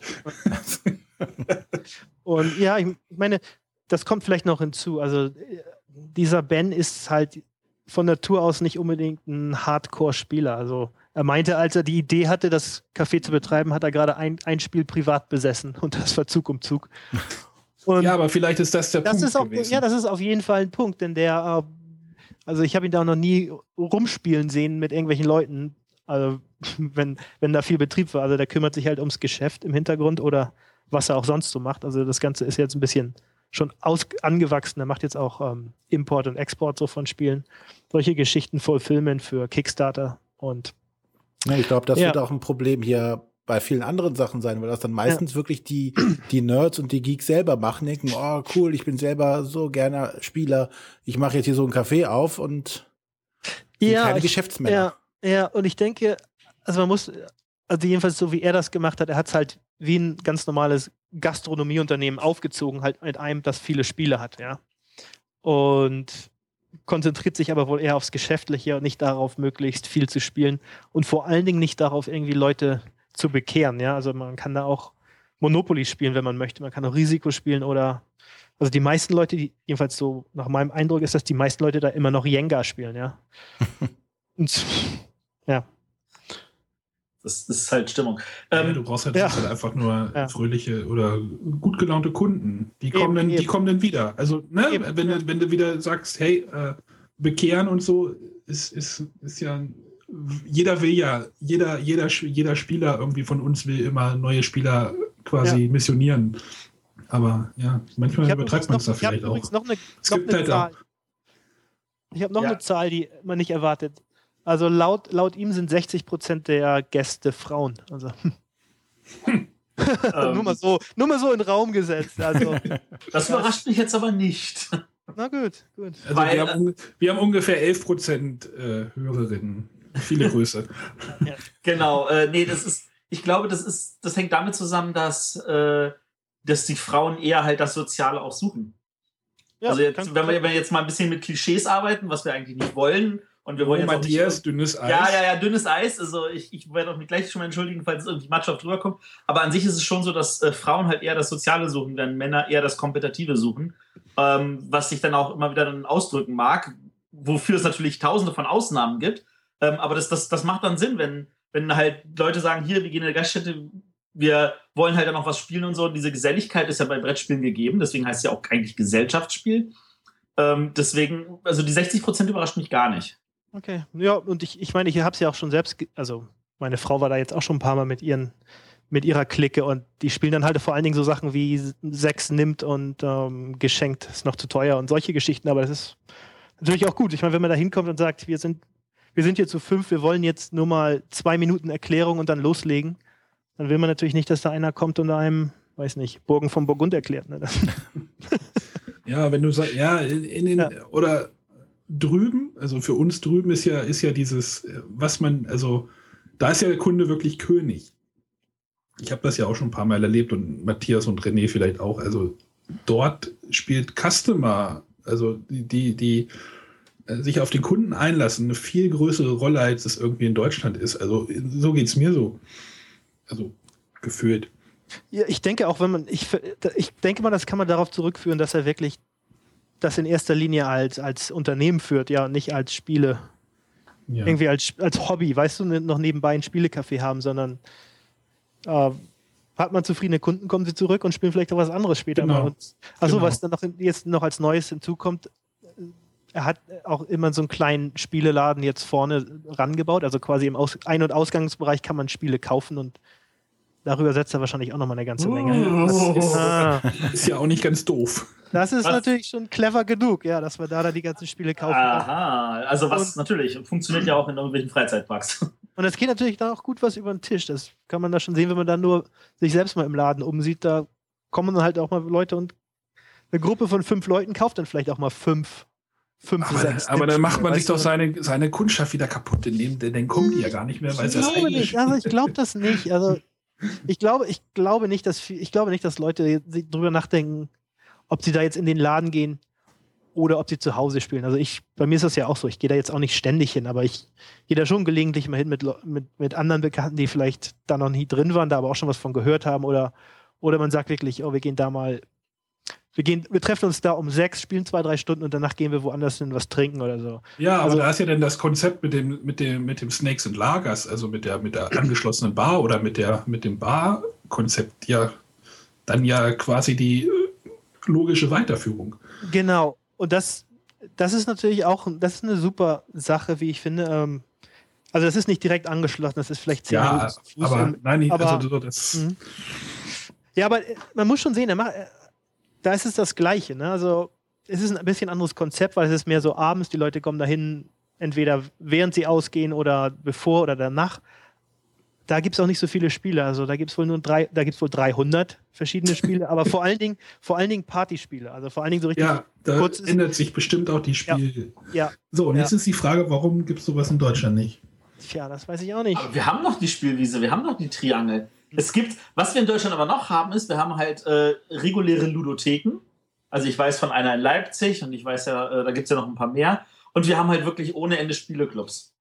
Und die, glaube ich, Ja, Die- die- bedecken das. Ja, aber die sind ja dann schon wieder ein bisschen geekig. Also ich äh, fahre jetzt beruflich immer nach Kassel und dort habe ich jetzt ähm, den, das Ladenlokal von Kassel Spielt entdeckt. Jetzt hatte ich da Kontakt aufgenommen und ich werde mich mal, ich weiß nicht, ob es diese Woche klappt, aber ich werde dort mal zum Spieleabend hingehen und gucken, wie das geht. Aber die haben dann wirklich einen festen, festen Laden. Ist jetzt auch nicht direkt in der Innenstadt, aber äh, falls das jemand von Kassel spielt hört, äh, ich werde demnächst mal vorbeikommen. Verschließt alle Fenster und Türen. Wir haben auch, ja. Der Arme kommt. Ja, aber ich, ich weiß, ich meine, ich war jetzt auch, ich, ich meine, wie gesagt, ich, ich komme ja aus Hamburg und ich war auch den ganzen Sommer in Hamburg dieses Jahr. Also ich kann mir auch vorstellen, dass so, gerade so eine Kneipe da auch funktionieren könnte, denn es ist ja nicht so, dass jeder in Deutschland, die Leute, die in Spieleclubs gehen, äh, das sind ja doch Leute, die, die sich schon sehr gut auskennen in der Szene, aber es gibt halt unendlich viele, viele Leute, die, die, nichts gerne mal gegen spielen Spiele, würden. ja, die, die nichts gegen Spiele haben und das sehe ich auch bei meiner Schwester, weißt du, die, die spielen gerne, die wissen nur nicht, was sie spielen sollen. Und für die Leute wäre es natürlich auch gut, so eine Kneipe zu haben und dann einfach mal so ein Fünf-Minuten-Spiel zu spielen oder. Ja, und das gab es ja im Endeffekt früher auch schon. Ne? Was, die, die, die Männer sind ja auch früher in die Kneipe gegangen, haben da Skat gespielt oder Ja, Würfeln oder sonstiges. ja. Das, das gab es ja alles schon mal, nur irgendwie, irgendwann ist das verloren gegangen. Irgendwann war es anscheinend nicht mehr, nicht mehr in, nicht mehr cool. Kann ich jetzt nicht beurteilen, weil äh, ich gehe ja nicht in irgendwelche Kneipen, weil die immer zu verraucht sind. Ja, das ist, äh, Matthias, das ist seit fünf Jahren, gibt es ein, Rauchver ein Rauchverbot in Deutschland. In meiner Straße gibt es drei Gaststätten. Das sind alles Rauchergaststätten, weil die sagen, ansonsten würden sie zumachen müssen. Wow. Ja. Da, sind, da ist noch auch so alte Klientel, die sich nicht daran gewöhnen kann, dass es auch anders gehen könnte. Und ja, aber Ja. Wir, wollen ja, wir wollen ja nicht über Rauchergaststätten reden, wir wollen ja eigentlich über äh, Spielecafés reden. Und da interessiert mich jetzt, also ich meine, in dem Fahrwasser von Snakes and Lattes haben jetzt noch zwei weitere aufgemacht. Ja. Unterscheiden die sich in, dem, in irgendeiner Form oder sind das einfach nur Copies? Ja, das sind schon, eigentlich kann man schon fast Copies sagen. Also es, der eine Laden, der heißt Castle Board Game Café, ähm, die sind ein bisschen, ja, sind sehr ähnlich. Das Bezahlmodell da ist, dass man 2,50 Dollar in der Stunde zahlt oder pro angebrochene Stunde oder so. Ähm, was aber aufs Gleiche rauskommt, weil der, der Besitzer auch meint, dass der, der Durchschnittskunde ist dafür zwei Stunden. Also der Durchschnittskunde zahlt 5 Dollar für, für, den, für den Besuch da pro Person. An, an sich ist das sehr ähnlich. Gleiches Konzept. Ähm, Ähnlich voll? Ähm, das ist auch noch relativ gut gefüllt, aber nicht so voll. Und dann gibt es halt noch das, ein weiteres, das heißt Roleplay Café und das ist wohl nicht so gut besucht. Jedenfalls nach dem, was ich so beobachtet habe. Das Also- eher nach Rollenspiel als nach Brettspiel. Ja, das ist ein blöder Name, ne? aber ist ein Brettspielcafé, ja. Okay. Und ja, es, es gab noch einen anderen Laden, der hieß Go Lounge. Da gab es auch so Spiele, quasi, quasi praktisch wieder wie in diesem Dresdner Beispiel, dass man halt eine große Spielewand hatte, aber niemanden, der die Spiele erklärt hat. Und die sind, weiß nicht, die haben, glaube ich, auch nach einem Jahr oder nach zwei Jahren umgestellt auf ganz normalen Barbetrieb oder Restaurantbetrieb oder so. Also das funktioniert, also das funktioniert auch nicht bis zum bis zum Erbrechen. Ne? Also Ich, ich, Okay. möchte noch mal, ich, ich möchte noch mal kurz einwerfen, dass Toronto ungefähr 2,5 Millionen Einwohner hat. Ja, Das- und wahrscheinlich noch, ja, je nachdem, Ja, wie man so die Grenze zieht, ist schon, ist schon eine Riesenstadt. Zweieinhalb bis drei Ja. Millionen. Also Ja. Ja, Also ungefähr die Größe von Berlin. Ja, genau. Also ja. Es, ja, ja da wird es auch in Deutschland natürlich ja. viel dran scheitern. Ne? Eben. So viele Eben. große Städte haben wir noch nicht, ja. wo das, wo dann Leute hingehen können. Ja. Aber das Beispiel zeigt jetzt auch, wenn du sagst, dass die anderen nicht so gut laufen, dass irgendwas macht das nächste Latte richtig, was die anderen nicht können. Ja, ich meine, die waren natürlich die Ersten, ne? das muss man, das ist auch so. Und die haben halt den besten Namen und äh, die ganze, die haben halt relativ viel Aufmerksamkeit gekriegt. Also eigentlich so jede, jede Zeitung hat zumindest mal so im Kleinen darüber berichtet. Ja, also, ja, oh, hier gibt es ein Brettspielcafé, dann natürlich auch auf den ganz normalen, es gibt hier Blog TO und solche Geschichten oder Toronto ist, das sind so die, die Blogs, weißt du, zum, zum Thema Ausgehen und so, da ist es halt überall besprochen worden und also die hatten schon ganz gut Publicity und dann kommt natürlich Mund-zu-Mund-Propaganda dazu und ja, oder Mundpropaganda heißt das ja. naja, gut. Wie gesagt, ne, beides funktioniert, ja. Und also das läuft schon ganz gut. Und dann rührt er natürlich auch ganz gut die Werbetrommel, also mit, mit den Podcasts und seine Seite, dann den Laden dazu. Und ja. Also ich denke, das, das macht er alles richtig. Und die anderen, also zumindest dieses Castles ist ja auch, so wie ich das beurteilen kann, wenn ich da mal vorbeigehe, ist ja jetzt auch nicht jeden Tag, aber da ist doch auch immer ganz gut was los. Also ich glaube nicht, dass die am Hungertuch nagen, die sind halt nur nicht so überrannt. Und am Wochenende haben die wohl auch Warteschlangen. Ähm, ja. Ich möchte ja. auch sowas haben. Ja, es ist cool. und vor allen Dingen, das Snakes und Lagers, ähm, da gibt es auch 19 verschiedene Biersorten und alle aus Ontario oder Quebec. Also nicht, nicht das schlimme Bier, was alle jetzt wieder im Kopf haben, sondern ganz, ganz Ja, die Nord nordamerikanische Bierszene ist ja im Moment auch sehr im. Eben, äh, eben. Der da, kombiniert da ist ja auch, gut. Da ist ja auch gerade sehr viel los und da blicken ja, ja die deutschen Brauer ja auch irgendwie äh, gespannt hin, weil, naja, das ist jetzt ein anderes Thema. Außer wir reden jetzt über Fürstenfeld von Friedmann und Friese, falls wir jetzt nochmal ein Spiel über Bierbrauen ansprechen wollen. Äh, Vinhos und äh, Dings schließen wir jetzt aus, ne? Ja, ja, wir reden von Bier, nicht von Wein. Ja, ja. Ja, da kommt übrigens Brew Dice zum, zum Essen irgendwie so ein. Äh. Okay. wir schweifen ab. Ja. ja. Also so ist die Szene hier in Toronto, ja, und das finde ich schon ganz gut. Und es ist ja auch, ich meine, es gibt ja jetzt wohl auch sogar schon so ein ähnliches Café in Manhattan und ja, in vielen anderen Städten. Ich habe es gesehen in Sacramento, in Kalifornien, in Vancouver, in Halifax, in Waterloo. Also es gibt wohl so viele Cafés, dass Tom Felber vom Spiel des Jahres hier schon letztens so eine Café-Tour gemacht hat und die Werbetrommel gerührt hat für Spiel des Jahres. Ja, ich, ich cool. der Trend ja. kann auch gerne rüberschwappen. Also. Ja. Ähm, ich habe sogar gesehen, ein paar von den Cafés haben versucht, äh, sich Startkapital halt über Kickstarter dafür zu holen. Ähm, ich habe jetzt nicht genau verfolgt, äh, inwieweit die da erfolgreich waren, aber es ist schon interessant, wenn man halt an so ein Spielecafé kommt und sagen kann, hey, guck mal, hier ist mein Name an der Wand, weil ich es Kickstarter habe. Äh. Crowdfunding, ja, weiß nicht, weiß nicht, ob ich das machen würde. du lebst in Toronto, du hast schon, du musst nicht mehr. Ja, gut, naja, wenn gut. man mit Kartoffelsalat erfolgreich sein, bei, erfolgreich bei Kickstarter sein kann, dann geht alles. Äh. Im Notfall bist du der Namensgeber für ein Gericht bei Snakes Latte. Ach so, gut, ja, das wäre gut, ja. Wobei, die haben ihre Gerichte ja auch ziemlich nach Spielen benannt, oder? Das weiß ich jetzt nicht genau. Vielleicht. Vielleicht haben sie die Karte geändert. Also am Anfang nicht, aber vielleicht haben sie das jetzt, ja.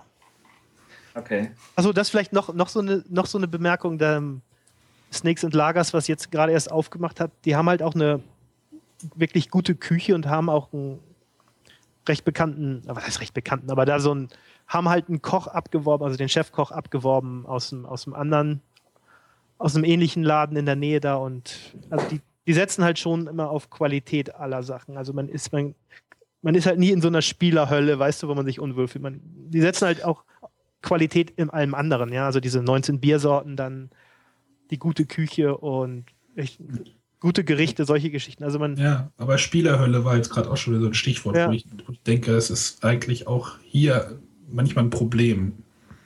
Also wenn ich manchmal Games, manche Games-Workshop-Läden sehe, äh, da möchte ich jetzt irgendwie manchmal auch gar nicht reingehen, weil es mir zu, zu geekig oder ich weiß nicht, wie ich sagen soll, aber es ist wirkt und äh, diese Offenheit ist vielleicht da. Ja, aber das ist halt wieder dieses, ähm, wenn die Leute, die das selber halt spielen, also die, die Nerds, die Geeks Die, machen. die sehen es nicht. Die sehen das Problem halt nicht. ja, das sind, da muss halt wirklich jemand hin, der von Gastronomie Ahnung hat. Da muss nicht einer hin, der von Spielen Ahnung hat, sondern von Gastronomie, weil das wird ja wahrscheinlich immer noch die Haupteinnahmequelle sein bei denen. Da gehe ich auch wenn- von aus, ja. Auch wenn ja. ihr fünf Dollar Ja. dafür als Ja. Eintritt nimmt, aber Ja, aber- Getränk, für, für das Essen, daran werden die Geld verdienen. Ja, die 5 Euro, äh, 5 Dollar sind wahrscheinlich irgendwie für, für Spielanschaffung, Spielbetreuung, Spiel oder und ne, für die Leute, die Erklärbären, da, da, das, das wird bestimmt damit abgedeckt, könnte ich mir vorstellen. Und Ja, vermute ich auch. Ja, Und von daher musst du halt, du musst eine gute Küche haben, du musst eine ordentliche Karte haben und nur dann kann auch sowas dann laufen. ja. Yep. Ach, da wünschte ich mir, die Spielwiese würde mal aufstocken. Ja, meine- das- machen wir eine Crowdfunding-Kampagne für die Spielwiese. Das hilft mir jetzt aber auch nichts. Ist, ist die Spielwiese denn gut besucht in der Regel? Oder? Sie ist gut besucht. Sie, sie hat oft genug, dass Ja. sie die Leute wegschicken muss. Aber Okay. die Spielwiese ist jetzt auch nicht wirklich riesig. Also das ist schon, du hast das Gefühl, es ist ein äh, etwas größeres Wohnzimmer. Da ist, wenn du, ich glaube, wenn da 40, 50 Nasen drin sind, ist es schon übervoll. Wow, okay. Ich glaube, äh, die bei Hunter und Kron, die beiden YouTuber, äh, die haben sich da auch ein bisschen irgendwie einen Stammtisch eingerichtet oder irgendwie sowas. Ja, das ist der Stammtisch für die ganzen Berliner. Die haben montags sind zum Beispiel sehr, sehr viele Berliner Spieleautoren treffen sich dann in der Spielwiese. Die haben da ihren festen Platz. Und dann testen sie ihre Ge Spiele gegenseitig, halt in der Spielwiese. Hm. Und dann halt Hunter und Kron machen da auch irgendwie, irgendwie alle paar Wochen dann mal so einen Spieleabend irgendwie und die, die leihen sich ihre Spiele dort, die sie dann äh, rezensieren. Also die lassen sich ja in dem Sinne auch nichts was von den Verlagen zuschicken, sondern die leihen sich halt dort Spiele. Das funktioniert auch alles super. Okay. Ja, so ein ja, Prototypen, ich glaube, es gibt auch einmal Prototypenabend ist einmal im Monat hier, ja. Da sind dann aber auch wieder die Geeks. Solange sie auch Geld da lassen. eben, eben, eben. Und das ist Montagabends, da ist wohl wahrscheinlich noch am wenigsten los. Trauen die normalos dann gar nicht hin an dem Abend. ja weiß ich auch nicht. Ja. Also die, die Spieleburg, äh, die ist ja, also die Spieleburg in Göttingen ist ja vor einiger Zeit umgezogen und die bieten jetzt auch immer regelmäßige Termine an, aber ich, ich gucke gerade und dort sind dann halt solche Termine wie Warhammer-Abend und Rollenspiel und äh, Friday Night Magic, das ist, das äh, zieht jetzt den Otto Normalbürger wahrscheinlich nicht so unbedingt die Schuhe Nee. aus. Und Da dann dreht er sich wahrscheinlich sofort um, wenn er den Großteil der Leute gesehen hat. ah, René, dünnes Eis. Nein, ja, normalerweise, gerade wenn du dir Magic oder so anguckst, die ganzen Sammelkartenspiele, das sind hauptsächlich Jugendliche. Nein. Also, das, was ich jetzt hier immer sehe, sind sehr oft Jugendliche. Okay. Und äh, da möchte jetzt der, der normale Familienvater wahrscheinlich auch nicht unbedingt immer drunter äh, weilen unter den Jugendlichen. Also ich hatte gesehen, dass die ein Seasons-Turnier hatten. Das magst du ja nicht. Ja, Das nee, dieses aber, Turnier in Berlin war in der Spielwiese. ja, aber ich wusste gar nicht, dass es da irgendwie Turnierspiele gab. Aber ich, ich müsste, müsste da mal hingehen, gucken, was da so los ist abends. Also das würde mich vielleicht doch nochmal interessieren. Ob sowas angenommen wird, wie sowas angenommen wird und wie gesagt, ob man das irgendwie kopieren könnte und aber Also ich glaube, ich glaube, die Von, von, Gastronomie. den, von den angebotenen Events klingt das halt auch wieder im Geek-Bereich. Das ist halt, äh, da werden wahrscheinlich so das, was andere Hobby-Stores auch abdecken, wird halt irgendwie noch mitgemacht. Ähm, da auch solche Läden gibt es in Toronto, so, so Hobby-Stores, gehe ich mal von aus. Ähm, Ja. Also das, das, das glaube ich, das passt nicht ganz in dieses Konzept. Also ich glaube, die, die, die äh, Spieleburg hat auch noch keinen Kaffee mit dran, oder?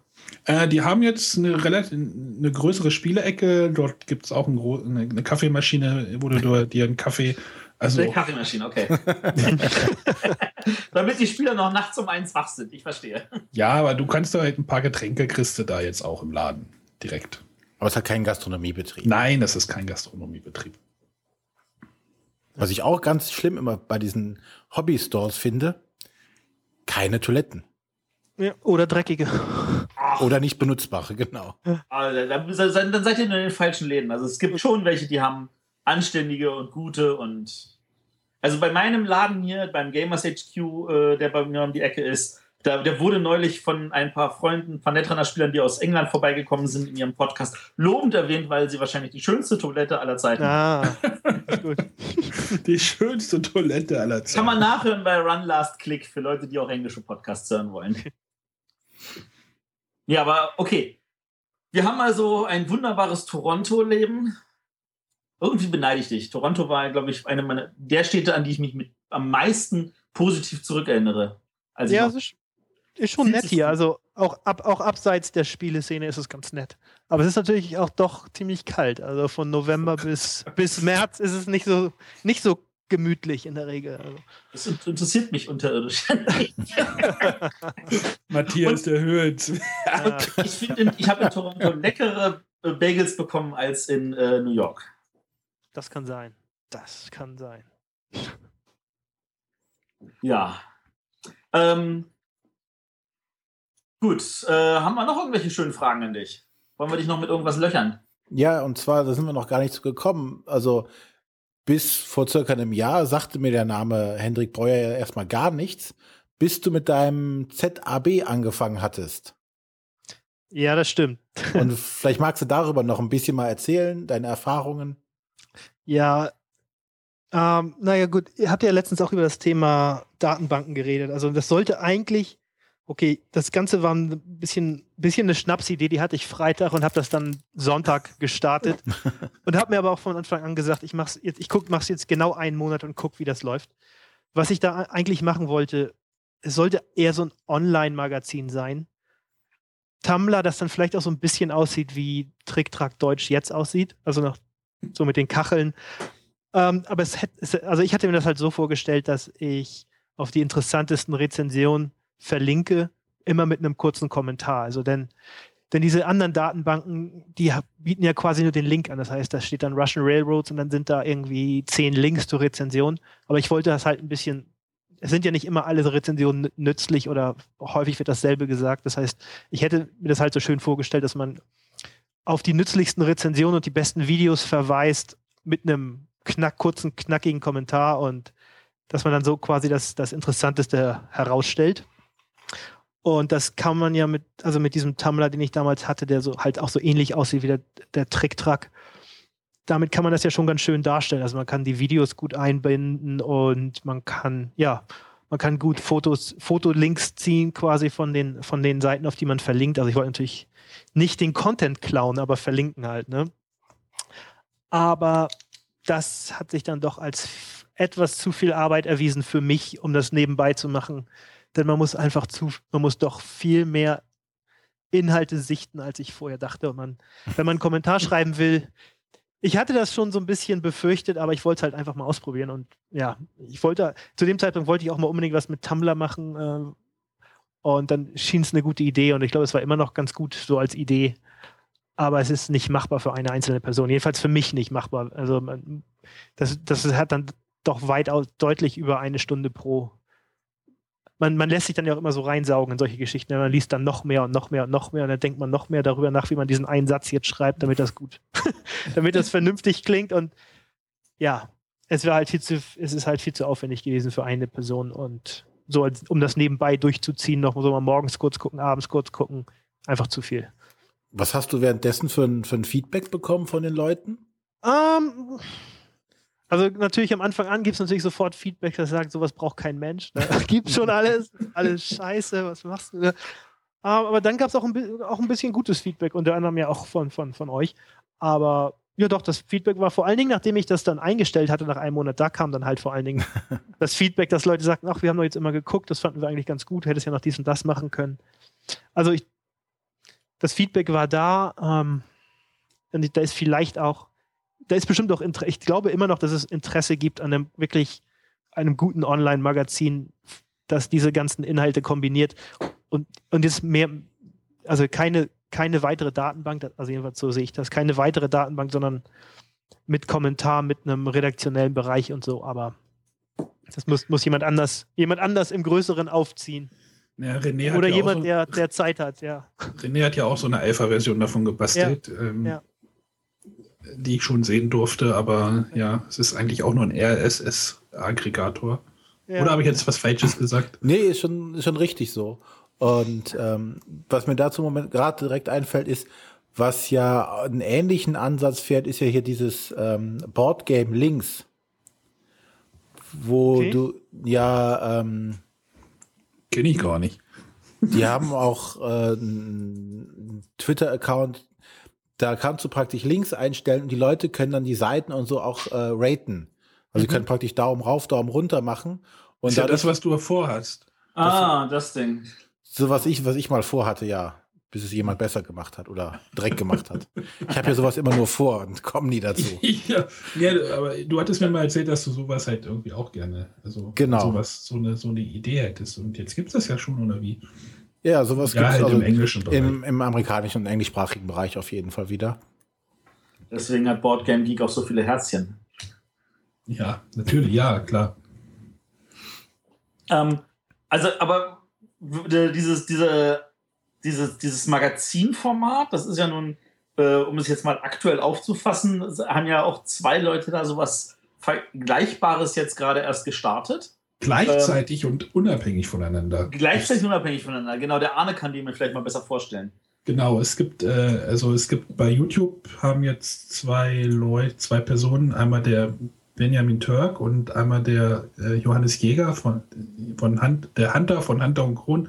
Die haben jetzt äh, so, so ein, wollen jetzt so ein Brettspielformat, Brettspiel TV oder Brettspiel News oder wie es auch immer denn am Ende heißen wird, äh, haben die das gesch- haben Jeder, wie gesagt, jeder unabhängig voneinander und äh, da ist gerade Bewegung drin und äh, wir sind gespannt, wie sich diese beiden Projekte entwickeln werden. Also, was da am Ende rauskommt. Ich, ich sag mir immer, schau mal, also man merkt vielleicht noch, dass die beiden noch, dass die beiden Projekte noch so ein bisschen in den Kinderschuhen stecken und vielleicht noch nicht so genau wissen, wo es hingehen soll. Und vielleicht sieht das in der Folge 10 dann halt einfach schon anders aus. Ja, aber Wenn ich, wenn ich dran denke, wie unsere erste Folge mit 30 Minuten. äh, war, Oh. äh, äh, Na, ich glaube auch, das könnte was werden. Vor allem habe ich sogar das Gefühl, dass beide nebeneinander weiter existieren können, weil ähm, von vom Hunter das Ding, dieses Brettspiel News, das ist ja wirklich so komprimiert. Ich glaube, er hat jetzt die erste Folge in zehn Minuten gemacht, wo Mhm. er wirklich äh, ohne Punkt und Komma äh, News durchprügelt.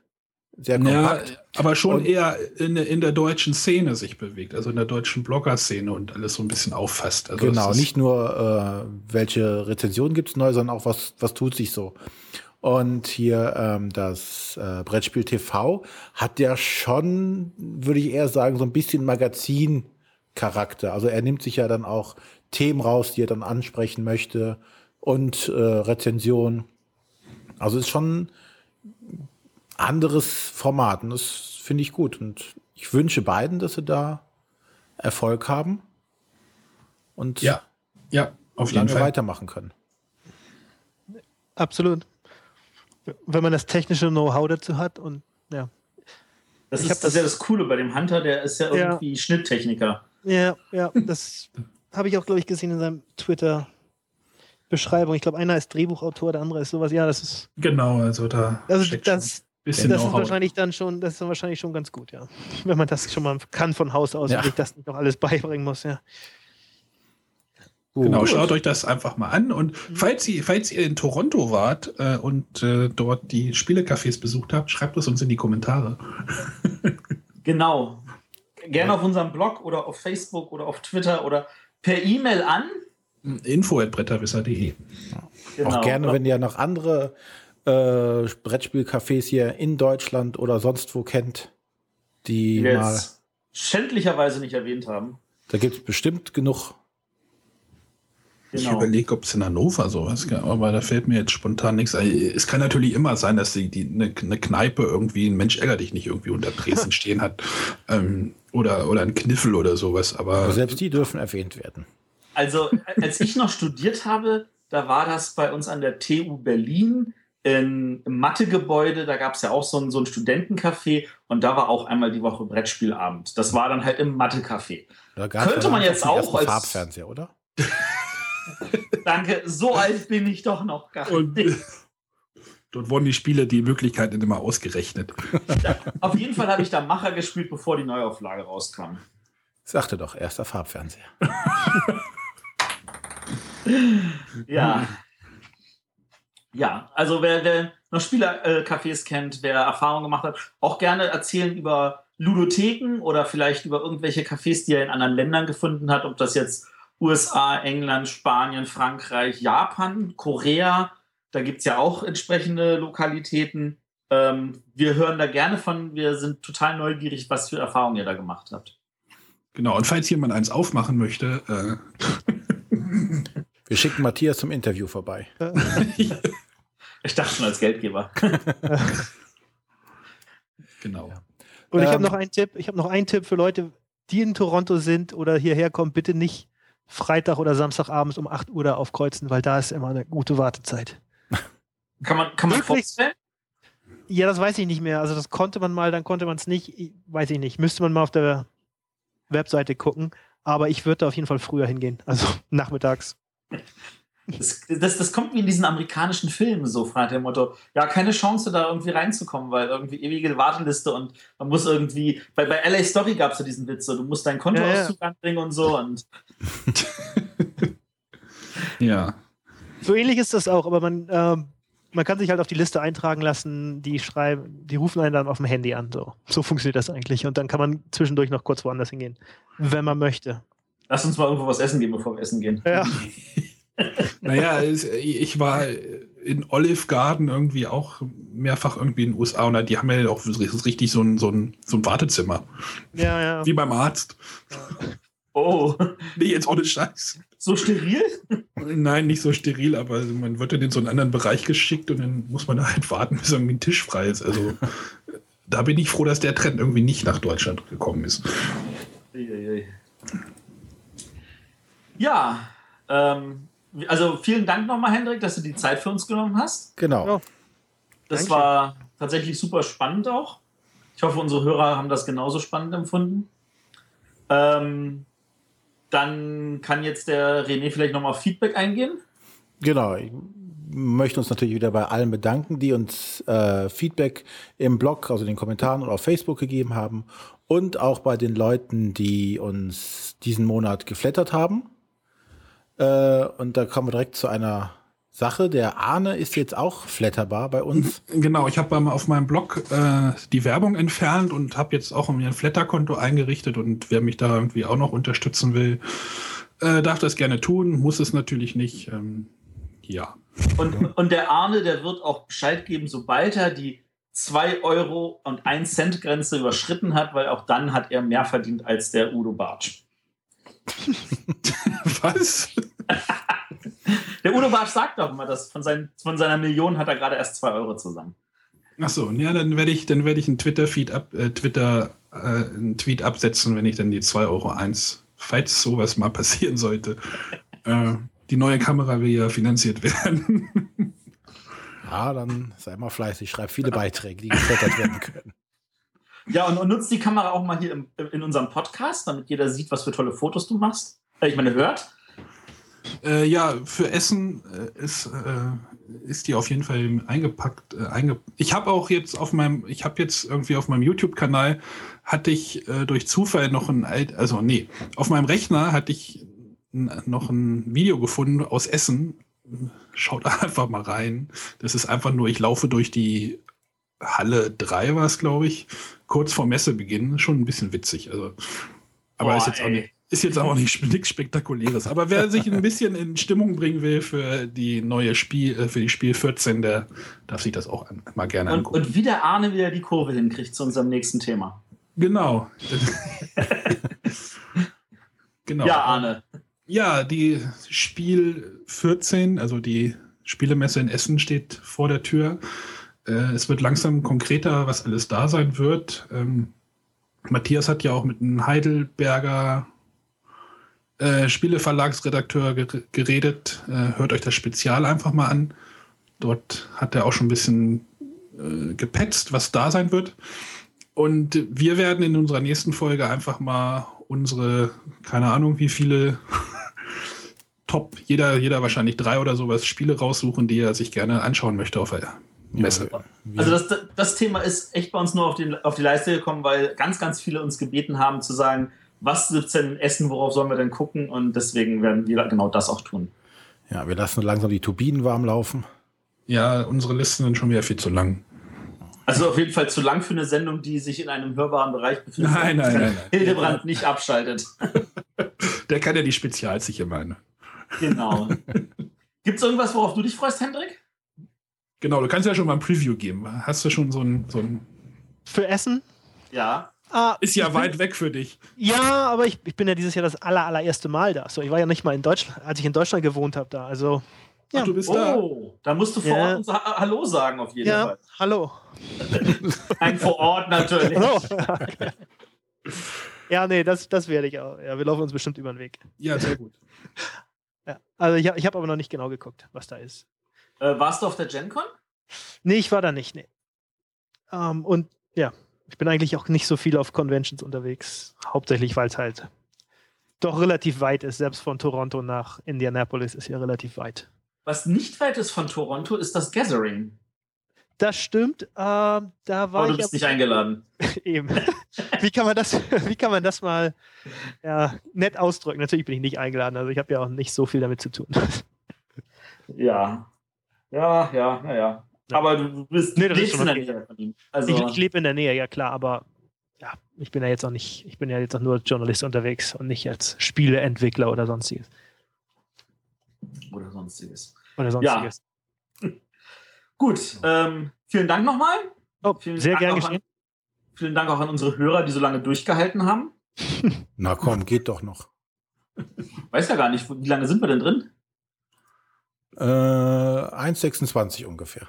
Ach, das ist ja gar nichts. Ja, also wir können noch locker vier Minuten, dann wird es erst kritisch. Nee, Gut, besser nee. nicht. Besser nicht, genau. Ja, mach mal kurz Schluss und dann Genau. hören Dann sagen wir, Dann werde ich jetzt meine Liste durchforsten gehen die nächsten zwei Wochen und dann, dass ich mit zwei, zwei drei Spielen rauskomme. Dann hören wir uns in zwei Wochen wieder. bis dann. Tschüssing. Tschüss. Tschüss.